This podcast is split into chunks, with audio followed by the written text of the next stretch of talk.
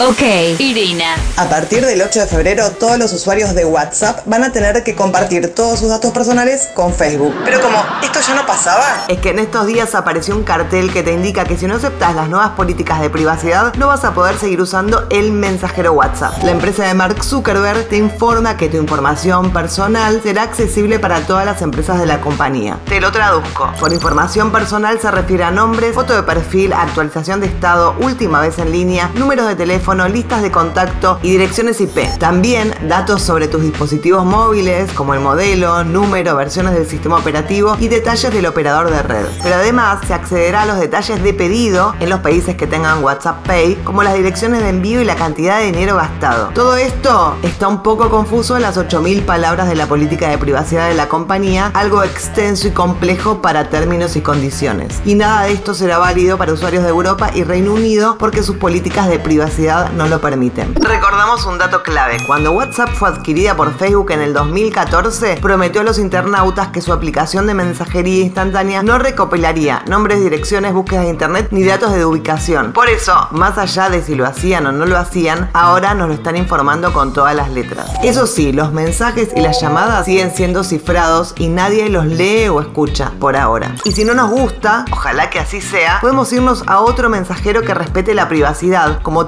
Telegram o Signal, que ayer colapsó sus servidores por la alta migración de sus usuarios a raíz de esta noticia. Soy Irina Sternik y esto fue una pastilla tecnológica. Pasaron cosas.